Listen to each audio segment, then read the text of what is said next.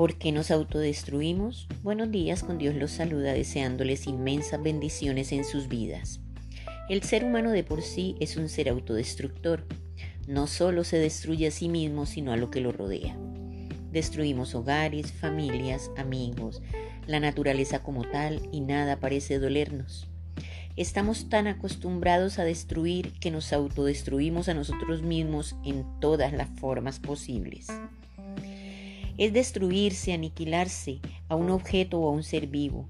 Los humanos, a diferencia de los animales, nos procuramos sufrimientos a nosotros. En muchas ocasiones hemos tenido la experiencia de realizar acciones que nos afectan negativamente y a pesar de darnos cuenta y de poner todo el empeño en no repetirlas, finalmente terminamos llevándolas a cabo. Lo más extraño de todo esto es que lo hacemos incluso sabiendo que son formas de autodestrucción. Freud, psicoanalista, le llamó la atención la persistencia de los seres humanos en autodestruirse, que parecía más fuerte de lo que los mismos pudiesen pensar o querer.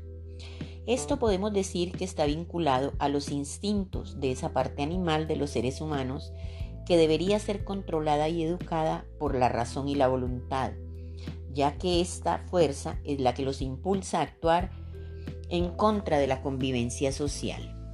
Los animales, por ejemplo, tienen instintos de conservación, de pertenencia al grupo, de reproducción, pero los seres humanos han perdido el objeto de satisfacción. Así el hombre puede sentir placer en algo que no tiene nada que ver con el bien, Llevamos a cabo conductas que no queríamos hacer, acciones automáticas que no podemos dejar aun cuando nos propongamos a evitarlas. Los humanos son vulnerables porque son capaces de ser heridos. El egoísmo es el arma de autodestrucción masiva con que cuenta la especie humana. Cuando una sociedad no es respetuosa y altruista, está trazando el camino de su propia autodestrucción. Todas las profecías cuentan que el hombre creará su desdicha.